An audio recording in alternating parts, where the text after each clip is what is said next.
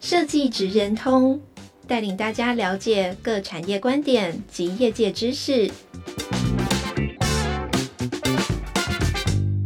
以设计的角度切入，让大家理解各产业中设计职人的成功关键或必备技能，快速掌握产业与设计脉动。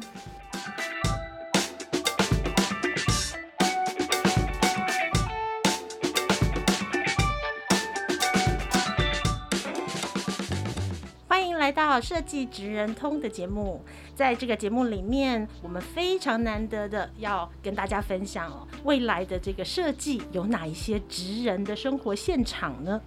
那各位知道，设计的范畴无所不在。以往啊，我们在讨讨论的设计，可能想到的是工业的设计外观，可能想到的是很多的这个平面的媒体。但是现在呢，在设计职人呢，我们已经开始让大家进入到各种各样的产业生态，还有职场的必备的条件。那我们就要来好好的解析、剖析一下未来的设计人可能还有哪一些新奇的职场可以参与呢？那首先呢，呃，我先自我介绍，我是台湾设计研究院产业创新组的组长思宁。大家可以叫我一个你们不会忘记的名字，可以叫我 ISIS 恐怖分子，这是我的英文名字哦，也是真正写在护照上的名字啊。那我是今天的节目主持人 ISIS。那今天呢，很高兴的来邀请到呃，我们今天要一起讨论聊聊天的一个对象，那是今天的来宾呢，是财团法人中华民国儿童福利联盟文教基金会资源发展处的组长王定正 Robbie，你好。Hello，森林好，大家好。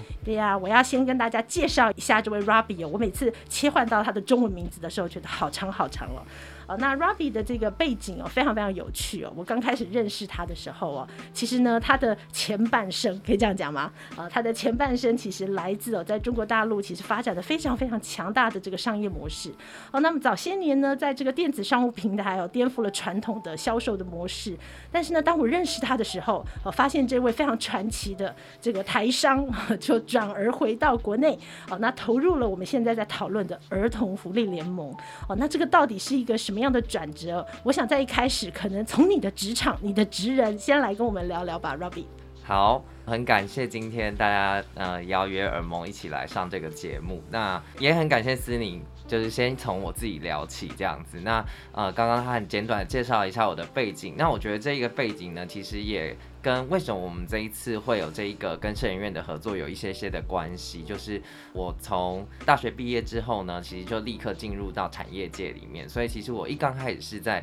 非常非常变动非常快速的电子商务的产业里面工作的。那大家可以知道，那个大概从二零一零年开始，就是从 Facebook 开始。非常蓬勃的发展的时代的时候呢，电子商务就是一个非常重要的新兴的商业模式。那我觉得这也验证了，就是呃一个年轻世代的一一个完全不一样、有别于以往的一个工作的方法跟生活的形态。那我是一九九零年生的，啊，不小心透露自己的年纪了，这样子。啊、OK，好。你太娃娃脸，你知道我们两个都是法律背景的吗？我知道，我知道，我们都是我们都是跨领域来到设计，对，对，所以我们今天才要来谈谈这个设计的跨领域。是，那我其实就从一个大学毕业生，然后投入跟哥哥一起投入电子商务的世界，然后我们其实就是一直在做跨境电商的工作。那它其实就是一个变化很快速的产业，然后我们从世界各地不同的地方，然后代理产品到线上来给。中国跟台湾的消费者这样子，那其实我主要做的工作就是做行销、跟做采购、跟营运这三个工作。我天哪，跟儿童福利到底有什么关联？你真是太 legend 了。对，但是呃，我觉得很有趣的事情就是我我透过这个工作，很快速的累积生活的经验。因为我我需要做采购，所以我其实去到很多个不同的国家，然后就会认识到很多不一样类型的人这样子。那我觉得我们回头过来讲，为什么我后来会愿意回到台湾，然后来到儿福联盟，有一个很重要的契机。这个故事其实连我在儿盟面试的时候我都没有讲。今天哇哦，你为设研院解密了，超感动。为设研院讲出为什么我会来到儿福联盟这个工作，这样。我觉得是我在学生时代就有接触过一些孩子的活动，高中跟大学的时候都有带一些可能跟孩子有关系的暑期寒假的营队这样子。那有一个很重要的是，我从孩子身上看到了一个大人是可以影响这个孩子他的生命的转变的。我觉得看到这个生命的转变是一个很珍贵的事情。那我觉得这是一像种子一样种在我心里。那他等到我大概二十八岁的时候。去到四川的稻城亚丁的时候发芽了。那怎么发芽的？就是稻城亚丁是在四川的深山里面。然后我印象很深刻的是，那个地方有一个地方叫纳帕海。然后它它叫纳帕海，可它其实是一个大草原，就是那个草原吹起来，被风吹过的时候，就像海的波浪一样，所以他们叫它纳帕海。然后我就是骑马到那个纳帕海中间，就有一个小孩子。他带着一只小绵羊，然后就会问你说：“大哥哥，你要不要跟这个绵羊拍照？然后拍一次是五块钱人民币这样。然后那绵羊很可爱嘛，我，我当然就一定要拍的这样子。然后我拍一拍之后，我就问他说：‘哎，你怎么暑假？我是暑假的时候去的。我说你怎么暑假没有工作？呃，没有没有出去玩，嗯还在这边，对，还在这边拿绵羊拍照。’然后他就说：‘哦，因为要帮忙家里赚一些钱这样子。’然后我就多问他说：‘那你都没有什么想做的事情吗？’然后他就回答我说：“有，他有一个人生的心愿。”然后我就问他说：“那你的心愿是什么？”然后他就跟我说：“他的心愿是希望人生有一天可以看到真正的大海。”然后我其实我其实我感动对，其实我当下是没有什么感觉，因为我那时候很嗨，在跟那个小绵羊拍。你可能想说，哥哥昨天才看过大海回来。对，我就想说，我当下真的没有什么感觉，就是很认真在跟那个羊拍照。然后等到离开了那个地方之后，因为那个稻城亚丁它点跟点之间的距离很长，很所以要搭很久的车。然后我才在回想那个孩子在讲这句话的时候的眼神跟表情。然后他告诉我说。因为藏族人很多人其实这辈子都在高山里面，他们是没有机会看到真正的海洋的，所以他说这个就是他人生最重要，然后跟唯一的心愿。然后我那个时候那个当下就觉得，这是一个对海岛的台湾人来说是一个我们可能会觉得很可笑的梦想，就是二十分钟就到海边，对，不就会觉得这是什么很烂的梦想，不可思议。但是对一个藏族的孩子来说，这是一个。遥不可及的人生的梦想，要用一生去追逐。对，所以我就觉得，从从那个时候我回到台湾，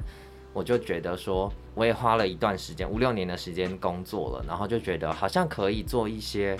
对这个社会也有很正向的影响，然后对我自己也有很重要的自我实现的价值的工作。然后我就看了一下台湾有哪些做儿少的非营利组织，然后刚好儿福联盟有一个我做得来，然后。我觉得我也许也可以带给组织一些帮助的职务，这样子，所以我就来到儿福联盟，这样你就这样进去了。是的，你知道，我觉得刚刚听了 Robbie 的分享，因为我在儿福联盟啊现在的网站上，开头进去的画面就有一句话。就是与孩子共创更好的世界啊！那其实为什么呃设计会在这里哦？因为我想呃这个很多设计的同学、设计人都知道，设计这两年我们一直在谈的是怎么样跟使用者共创哦，所以共创这个 crossover 其实是一个很棒很棒的概念。哦，那我觉得刚刚 Robbie 提到了一个呃，因为我刚节目开头提到我们两个都是法律人嘛，哦，所以我们两个都是不务正业，从自己的领域有跨足到跨域到一个别人的领域哦。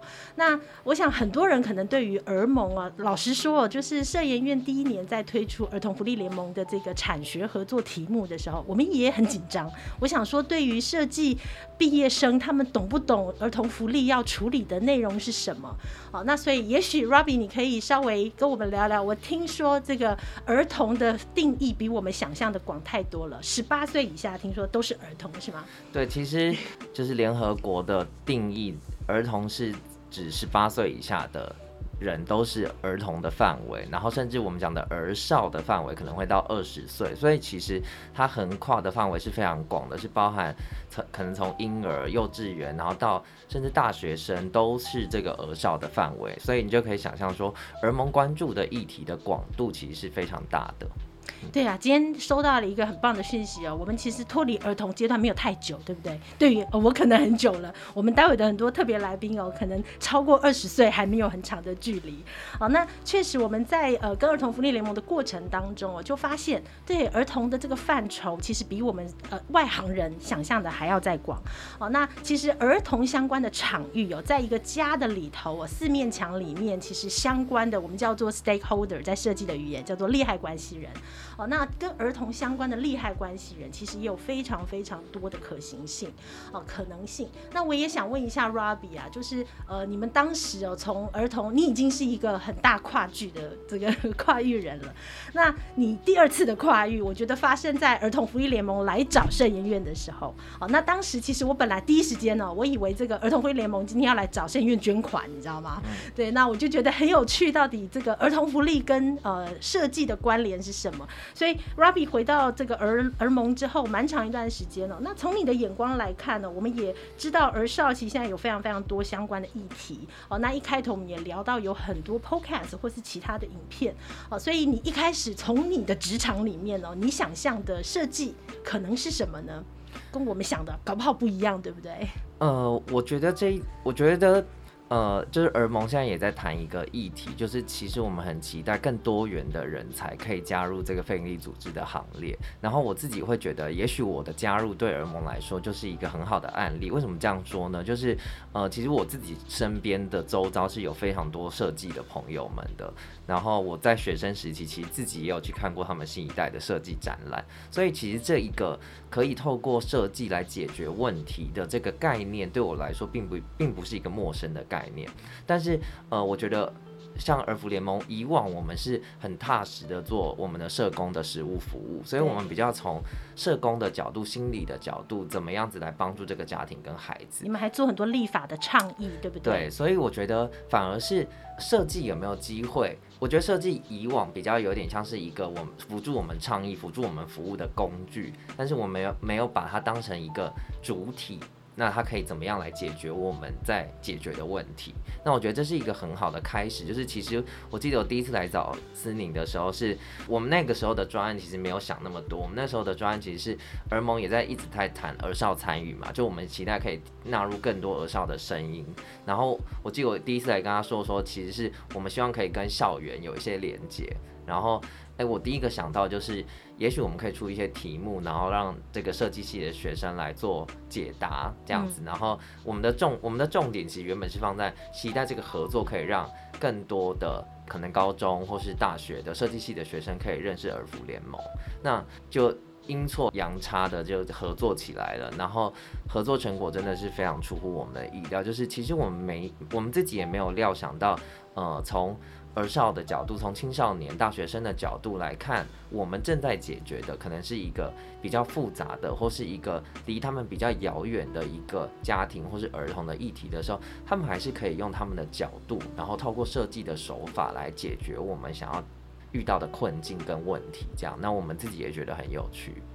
对啊，因为当当时哦，确实哦，这个儿福来找摄影院的时候，我们内部讨论了很久啊，到底儿福其实它到底是不是从这个产业的角度，呃，想要提供设计毕业的人才一个新的职场，哦，还是说其实对他们来说，到底设计代表什么？那我觉得刚刚 Robbie 已经做了一个很棒的演绎哦，我们待会真的要来聊一聊，说我们从呃那个时候的结缘，然后我们的这个合作经历，我们看到到底设计在这个儿童福利的领域哦，确实第一个月我们。那时候在讨论题目的时候，双方有好多拉扯哦。那这个各位可能不知道我们在聊什么，因为呃，跟各位报告一下，就是以设计研究院呢，我们其实每一年的五月哦，都会接受非常非常多台湾的这个新生代的设计的毕业人才，就是刚刚 Robbie 提到的哦，在五月这个新一代展，他们都是新一代的设计师哦。那这么多的设计人才里面呢，其实会有来自不同领域的，会有工业设计，会有视觉传达、服务设计，各种各样的人才在这个平台上。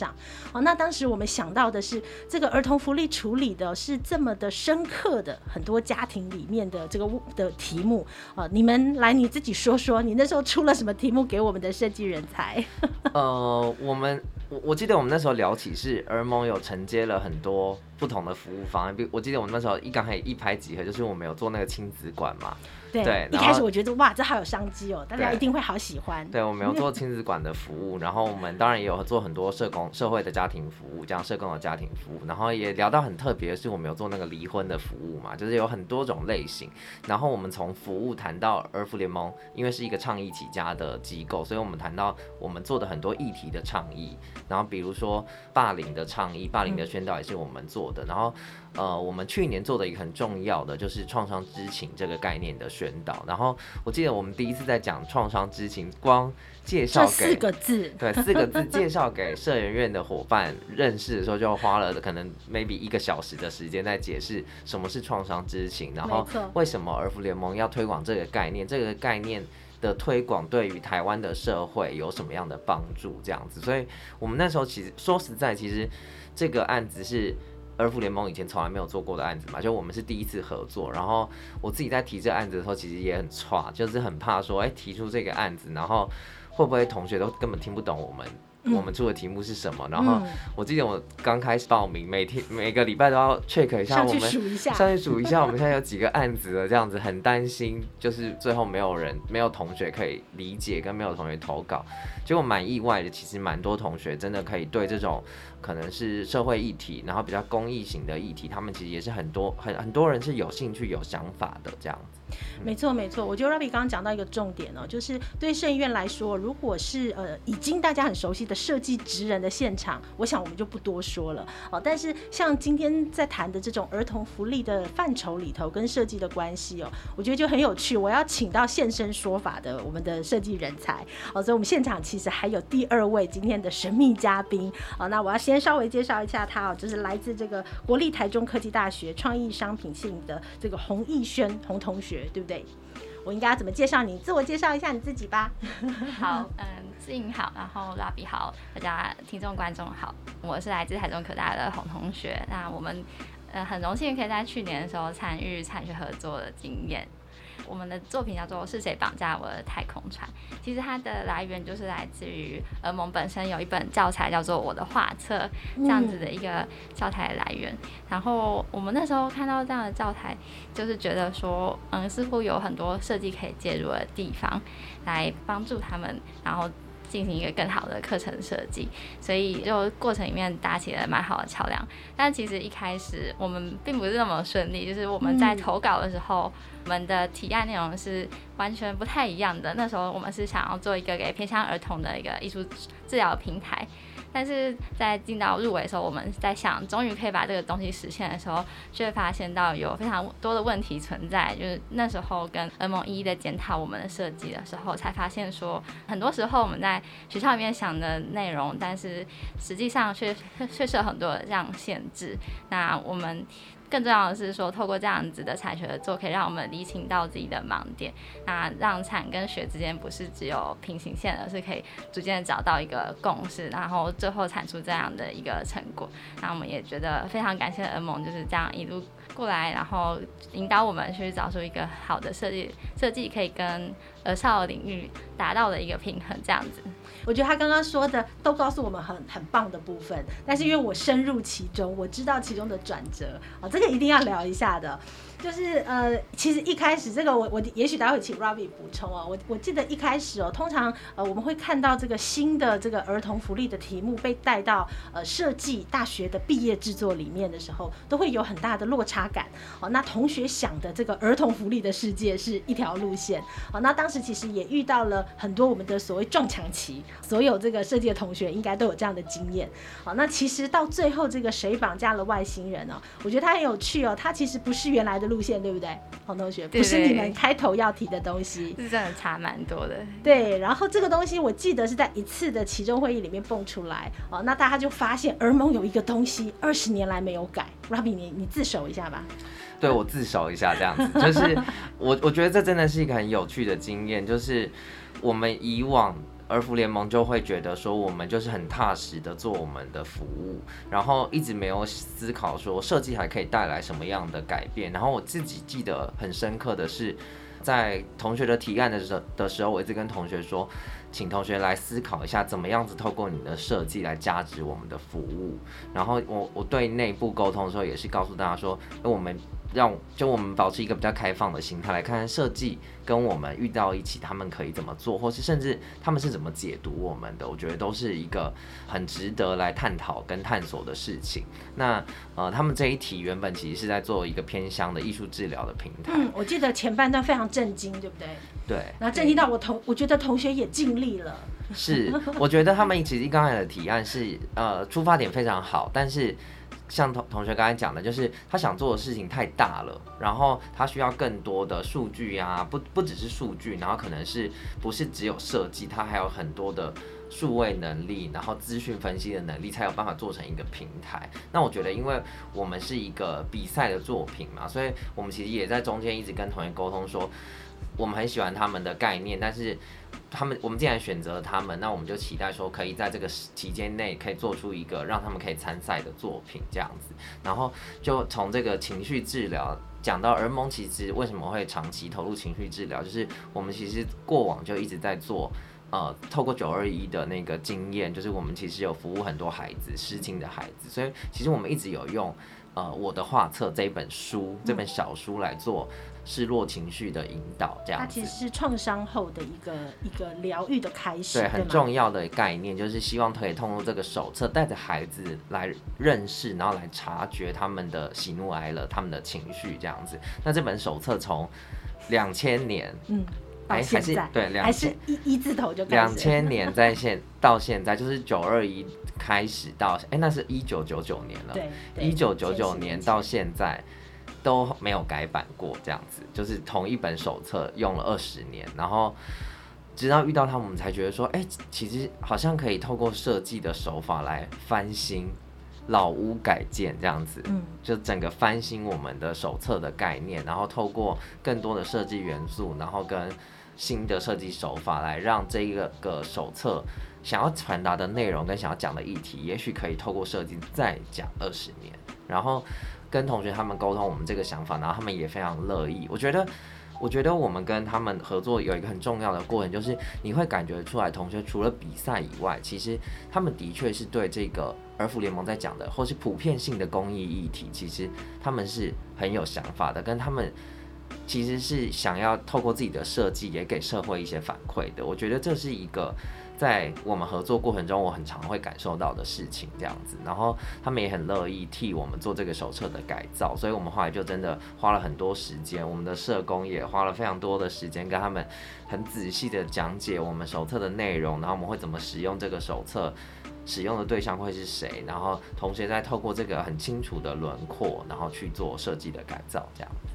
对啊，我这个我要我要反过来拷问一下洪同学哦，这个过程当中，哈哈，因为这个过程当中，我觉得刚刚 Robbie 讲的就会是呃，因为可能很多听众不一定知道，每一年在新一代的这个产学合作里面，其实不只是单纯呃学生跟产业之间的合作，呃，很重要的是学生其实是三明治，你们被卡在中间啊，呃，你们在非常短的时间内要完成你们的毕业制制作，得到毕业的成绩，呃，所以我知道当时的时空呢，其实呃以后的设计职场。好像也都是这个样子。对设计来说，我们一直不断的处在不同的限制条件里面。呃，但是有没有办法突破框架？其实这是一直我们觉得，呃，对设计人来说，应该都会是一个很大的挑战。你们曾经有没有想要放弃？觉得这一卡真的太难玩了？哦，有。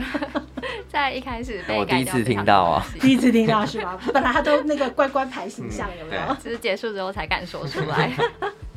对。那我们其中在呃报告的时候，我还记得那个时候我们一报告完，然后现场摄影院的指导的设计师啊，或是工作人员都露出非常担心的表情，就是担心说我们在新一代没有办法去呈现最后的成果，嗯，对，怕你们毕不了业，怕老师骂我们说这个凭这作品要毕业又看不到亮点，对不对？然后对，然后我们也怕说，嗯，我们这样的东西没有完成在新一代展出来，那也。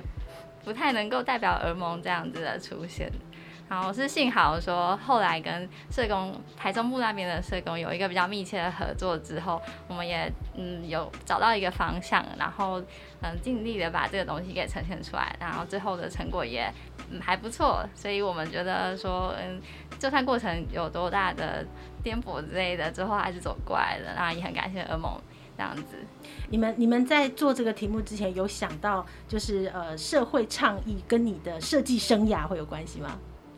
嗯，那个时候其实就是单纯觉得。呃，儿童的创伤这个议题非常的新鲜，然后是在我们我们学校里面，就是平常在做作业的时候比较不会遇到议题。嗯、那做完之后，其实我也会也会真的有萌生那种想要在往公益团体或是这样子儿儿福联盟这样的领域去，嗯，看看能不能让运用我们自己的设计，然后加入一些元素，帮助到他们的。对啊，因为这其实是圣院一直很有兴趣关注的题目。呃，设计研究院其实从前年到现在，不断不断的在尝试能不能把国家的设计人才哦带到各种领域去。对，所以这一次跟儿盟的这个议题，我们也在尝试说很多的社会创创新、社会的倡议。呃，其实非常多资深的设计前辈，其实他们都跟摄影院一起在工作了。但是我们在想的是说，对年轻的设计人才，哦，那我就要问 Robbie，有没有可能这些年年轻的很有创意缤纷的设计人才，未来会会在呃你们这样的社会倡议的组织里面成为一个很重要的这个呃 partner？呃，我自己觉得。呃，不止儿福联盟，其实有很多台湾的，不管是社会企业或是其他的非营利机构，其实现在都非常非常大量的运用设计人才。那我觉得，呃，因为现在是一个多媒体，然后是数位媒体的时代，然后非常的蓬勃，加上社群媒体是变动很快速的，然后需要。很多很多的视觉的呈现，所以其实我觉得非营利组织啊、社会企业现在也都非常看重设计人才的培育跟招募这件事情。那像我们跟同学的合作，其实最后，呃，他们的设计作品我们就有拿来使用，然后甚至有做一些更多的延伸的应用。我觉得这是一个非常好的案例，就是我们透过一个产学合作的。专案的的进行，然后其实它有更多更多往后延续，甚至一起工作的可能性。那我们自己机构其实也一直在想说，我们要怎么样让我们在谈的这些社会的议题被更多人看见。其实我觉得设计是必必避无可避的，我们一定要透过很多新兴的设计手法，然后透过新媒体来让大家更知道说我们在关注的议题是什么，我们期待这个社会关注的议题是什么。所以。像我们机构自己就很期待未来可以再发展出一个新的部门，是新媒体的部门。那当然会有很大量跟很多元的设计人才的需求。那像我们自己这个部门，我们本来就有设计的的设设计系毕业的同学嘛，就我们自己部门也有设计师，然后呃有平面的设计师，也有影音的设计师，然后我们也有很多，我们也有广电系的同学来我们。来我们部门工作，所以其实，在影像啊，在声音等等之类的方方面面的设计工作，都是我们未来很重要的，不管在服务面或是倡议面的很重要的推手，这样子。而我刚刚有听到一个关键字是新部门哦，听起来新媒体的部门，因为我儿盟的呃旧的办公室，我们其实也拜访了好几次，对，它确实非常儿盟组织，非常的社会福利组织哦，可能是一个设计人可能想象不到未来是一个设计工作室这样的办公空间哦，但是刚刚这样听起来好像呃不以后不一定只有这样的可能性，对不对？呃，其实我们在呃。呃，新的工作据点也有很多的不一样开放的空间。然后我觉得不只是我们提供给呃来来需要我们帮助的儿童跟家庭的空间，其实我觉得很重要的就是打造一个让未来的年轻人或是现在正在机构里面工作的人觉得呃可以好好发挥，可以好好在这里工作的一个空间。我觉得一直是很重要的。然后其实我们机构是做。儿童跟家庭工作，然后很长，他们需要接受到是比较负面的各种情绪啊、案例啊等等之类的，感觉起来负能量很多。对，所以其实有一个让大家可以比较放松跟比较舒压的工作空间，我觉得也是很重要的。然后，呃，刚好我们这个空间的专案也是我负责的，所以其实我们在跟呃设计师讨论的时候，我们不只从我们。服务的个案的家庭跟孩子的需求出发，其实我们也很期待说，在我们这个空间里面，可以让来儿盟工作的同仁跟员工可以有更更舒压，然后更舒服，然后更温暖的工作环境，不要让大家平常已经需要接受很多很多负面的能量了，然后在工作空间里面还很灰暗、很压抑这样子。所以我觉得这这这这就是。设计可以带来的改变，然后我觉得现在的新一辈的社会大众其实也很可以接受说，诶，一个非营利组织或是一个社会企业，它可以在一个比较至少明亮然后温暖的工作环境，我觉得这是我觉得这是人之常情啦。嗯，其实设计每次在谈的这个第一现场哦，其实呃带入的就是使用者自己的心情哦，所以我觉得这件事情很有趣，因为我觉得可能听众朋友比较遥远，不见得这么容易理解我们刚刚在谈的这这些心路历程哦。我们我们刚刚提到说这个二十年没有换的这一本册子哦，这个我的画册，其实它就是一个非常再一次以这个呃使用者的。重新提醒他的这个角度去呃提醒说创伤怎么发生啊，然后你以前想到你自己是怎么样哦，但是我想请洪同学聊一下说，在你们新的版本里面呢，它变成了什么？我我记得那时候看到他的数位化好可爱哦，然后有新的外星人，你们怎么转化了一个这么起始点很负面，然后让我都觉得我可能都要流泪才有办法填下去的一本小册？对，那我们那时候就是觉得说，原本的册子它看起来真的太像一般辅导课会看到的学习单等等，比较制式化一点，所以呢，我们就希望可以让小朋友真的是让。他们觉得不要说是在上课的过程里面学习到这些创伤知情的知识，所以我们决定的是，就是嗯，套用一个故事，然后把小朋友比喻成太空人，然后带领他们去探索他们脑中的一个宇宙的世界。那像是杏仁核呢，可能就是代表一个可能会出现来攻击。等一下，我这个要专业术语解释一下，他说的是杏仁核，就是在我们大脑里面的某一个区块，对不对，Robbie？对，就是杏仁核，其实有点像是我们大脑里面的。烟雾探测器，就是当你遇到一些危险，可能是呃外在的，或是情绪上面的危险的时候，它就会警报、警铃大响这样子。那为什么他们透过这个转化这些杏仁核成一些呃物件是很重要的？就是我觉得它不只是可以让孩子认识脑的构造，或是认识他情绪的发源的可能，然后我们也透过一些他们透过一些比较趣味的方式来转化这些呃。人体构造，那让孩子可以更容易的理解。刚刚有说到杏仁核就是管理一些情绪侦测的部分嘛，所以我们就是把它变成说会攻击主角在太空里面出现的一个外星生物。那因为有这个攻击，让主角的太空船不见，那太空船以嗯象征的就是我们前额叶皮质，另外一个大脑的构造，那它平常是管制我们的一些情绪反应的。因为有这样子的一个嗯外在的刺激，导致这个太空船没有办法去管理好这个宇宙而失衡，所以才要透过这样一个一连串的课程，还有嗯从自己情绪的去探讨，还有包括回忆一些失落的经验等等的呃一些内容，让小朋友去真心的嗯探索他自己内心的想法。然后也是学习说怎么样去治疗这个已经发生的创伤，然后呃得到一个更好的安慰，这样。对，也就是说你运用了设计的呃技术技巧，呃，那把原来这种非常难对小朋友说清楚的情绪上面的转化，呃，调整成让小朋友自己去呃透过一个谁绑架了这个太空人的情节跟故事，啊，呃，来把这整体想要传达的呃意涵说完，对吗？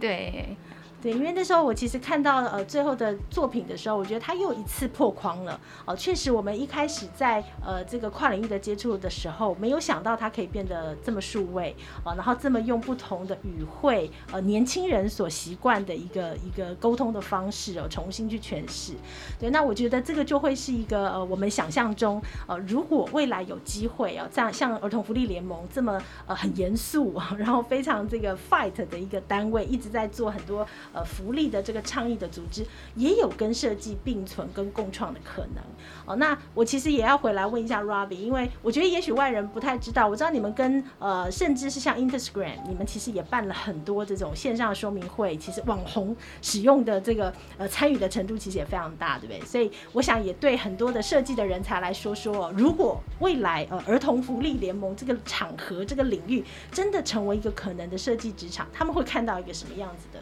工作或者是空间呢？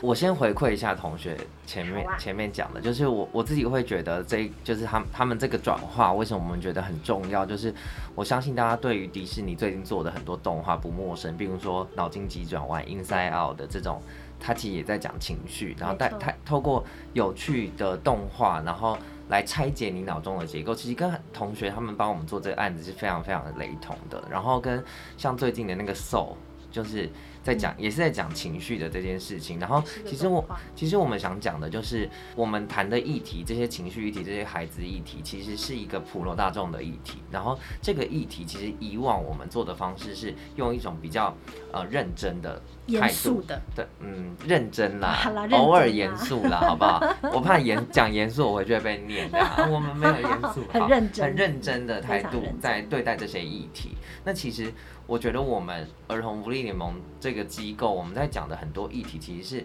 不是不是特定族群需要知道的？其实我们很多的倡议的议题，都是希望普罗大众可以知道，就我们不是只是一个。做福利的福利机构，其实我们还有很大一部分的工作在做这些社会议题的倡导，所以我觉得这就是有很大的跟设计结合的空间。那再回到是您刚才讲的，就是我自己觉得我们这个组织也一直与时俱进，就是我们跟随着数位工具，然后跟现代人喜欢看的各种呃载体啊、媒介啊。一起合作，所以其实我们最近正在很很很丢戏，就是我们正在争我们的设计实习生这样子，嗯、然后也有请社员帮我们发布这个讯息。很有用哎、欸，你们真的是很赞，立刻就有知道了吧？设计真的要来找我们，真的很赞，就立刻就有很棒的人才来投。然后可以想象他会做的工作其实是蛮多元的，因为我们其实从比如说社群经营，那他就会有很多可能平面的影像的工作。然后我觉得呃不只是设计工作，可能还会接触到比如说行销，怎么做行销的专案，然后怎么样做企划文案的撰写。其实我觉得它是多元的设计工作这样子。现在因为我觉得设计师也很需要。懂得 promote 自己的想法跟意见嘛，所以这个我觉得这就是一个很好的训练的过程。那他可能会在社群上，然后可能会在呃 YouTube 上面透过影像的方式来呈现这样子，然后甚至落到很多平面的设计。我觉得我们也做了很多不同不同类型的宣导啊等等之类，所以我觉得是会很大量的使用到设计人才的。那大家可以想象就是。莱尔蒙的设计师，他工作的面向其实是很多元的，是就是其实我们也有一点专业，我们其实因为我们真的要做的事情很多，所以其实也有很很专业的分工，就比如说是平面设计的。专长的人，他可能就会做比较多平面的设计。那他是多媒体的，他可能就比较多元一点。然后甚至儿蒙自己也有做我们自己的刊物，所以到刊物的设计，其实我们对，我们其实也都花了很多力气。然后到动画的设计，我们自己有自制的动画，所以其实我们做的东西是非常多的。我们很期待可以有很多元的设计人才可以投入我们这样子。哇，我刚刚好像听到有非常多，可能呢也有未来的皮克斯电影的的新的构想，都有可能跟呃现在这个场场域会相关哦。那我觉得很有趣的是，呃，刚 Robbie 的分享我也很有感，因为每次在台湾我们在谈到这个设计人才跟各个不同的行业。那台湾其实是一个非常专业导向的社会，呃，我们其实，在各个不同的领域里面，我们都强强调专业，哦，但是很多时候专业有好有不好，哦，他可能也设置了非常多的很高的墙，哦，所以我知道我们的很多设计人才一下子要跨足到一个新的领域的时候，其实非常不容易进去，哦，因为这个领域我们不像呃很多平台式的组织机构，呃，把各种各样的载体已经 open source 出来，让大家可以参与到里面，呃，去去搅动，哦，那我觉得，呃，以圣院来说，我们院长常常讲的一句话就是不要用太正经或是太严肃的的形式，但是呢，我们传达的内涵其实是呃对未来很影响深远的。哦，那我觉得这句话其实也影响了圣院非常多的工作的性质。哦，所以不要看我们好像都在做很多的 podcast，我们的录制各种各样的节目。刚刚呃 Robbie 也提到，其实连同俄盟他们现在在处理这么多元的社会议题，呃，也不再是以往是有很好的专业内容。哦，那比较是教化式的。哦，这个已经在多年前儿盟就做了非常非常多的努力，他们有非常多的跨域的网红，其实都在参与这件事。哦，那这两年我们也很期待能够让设计人才哦也进入到这样的空间哦，因为对很多的这个设计师来说，我觉得大家必须要真的呃进入到这个专业的场域。我们知道儿童福利是什么，我们知道儿童处理的范畴有多广，我们知道儿童跟家庭的这个利害关系人可能扩及到哪一些影响。哦，那我觉得对。设计的同学一听就知道，因为我们在谈的使用者，我们在谈的利害关系，我们在谈的场域，其实这些都是设计的专业可以转化的这个凭借哦。所以有机会的话，我们就好好帮你们大力的争一下设计实习生哦。那我觉得有很多的职涯的开始，好像不一定到毕业以后我们才来想哦。那对我们来讲，如果有很多很多像儿盟这样的跨领域的单位哦，未来可以让设计有机会发挥，我们就会觉得很期待哦。设计人才未来的这个去向会非常的宽广。我我我自己听完我也觉得很有感，就是其实儿盟一直在谈的一个，还有一个，因因为我觉得我们是一个中型的组织，所以我们其实现在也做很多工作，就是我们期待可以跟一些可能比较地方型啊、比较小的组织来做合作的时候，其实我们也看到他们很大的问题，就是可能少少的人必须要做很多很多的事情，每个人都要多工，对，对，然后跟。在这样的组织里面，更难去看见设计的人才跟设计的发挥的空间，所以我会觉得有机会的话，其实有更多的设计师能够投入这种呃社会企业啊、社会的议题，那我会觉得他们其实是能够真的很真切的发挥很大的影响力的。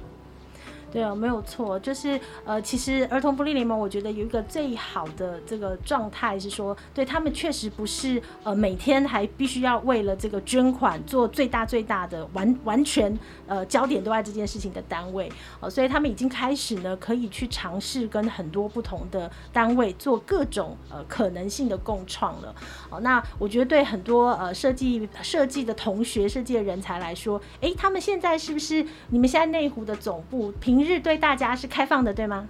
欢迎大家预约参观啦，因为现在还在疫情的期间，这样。但但是我们其实，在我们的空间里面有一个蛮长的长廊，然后那边也有展示我们的孩子的作品，然后我们也很期待在这个长长的空间里面有没有机会可以。在创造更多有趣的事情，这样子，我们自己也一直在想，然后想想看还有什么机会可以让大家更认识我们，然后更认识一个可能已经不是大家想象的非营利组织了。这样，可能 Open 台北下次可以来 Open 我们了。对啊，其实我们我们家已经 Open 过，下次真的要 Open 一些大家没有没有看过的地方。对，我觉得 Open 他们很有趣的是哦，就是就像儿盟一开始在做这个创伤知情的题目，老实说，我们也很担心说会不会大家的想象对设计。还有呃这样的这个儿童福利的想象，都局限在很多的这个平面设计，很多的政令宣导的再设计哦。那我印象中到最后的这个作品，完全就不是这样的范畴，对不对？除了呃这个洪同学他们其实有一题已经把原来二十年没有换的媒介都转化了之外，我记得你们还有空间，对吗？对，我们其实这一次投稿最后入围的。非常多元，就是从平面设计，然后产品设计，然后呃到空间，就是也有呃室内设计的同学来投稿这样子，然后也有就是戒指，它是产品设计嘛，就是实际的产品设计的同学来投稿，所以其实是，然后当然也有平面设计的同学、视觉设计的同学来投稿，所以我觉得其实是非常多元的，然后我们也很期待透过这种多元的方式来让大家看到儿福联盟关注的议题。对啊，这也是呃设计研究院的期待。我们也从这样的可能性看到，原来觉得好像非常深奥的题目哦、呃，那透过设计人才不同角度的诠释，呃，在这个平面上面其实有的发挥，呃，在空间其实我们那时候做了很多这个呃创伤后的庇护所，它跟空间整体使用者在空间里的关联，呃，其实延伸度也很高哦、呃。那凡此种种都会是呃很多新的设计职人的现场哦、呃。那我觉得这件事情给我们最大的启发是。呃，也请各位同学哦，就是以后读完设计，不要再说我们只能够做设计师，呃，很可怜的小小网红设计师。呃，我觉得设计人才其实在各行各业里头都会有非常崭新的设计职场发挥的空间。那我们就很期待呢，我们还会继续透过像这样的这个设计职人通的很多现场的揭秘，我们一个一个来跟大家聊聊哦，这个设计人才还可能去哪里？哦、呃，那在未来的节目里面，我们也还会有非常多不同的职场哦，大家敬请期待，好吗？好，那我就再一次谢谢我们今天的两位来宾，谢谢这个儿盟的这个 Robbie，然后谢谢呃台中科技大学的洪同学，谢谢，谢谢，谢谢大家。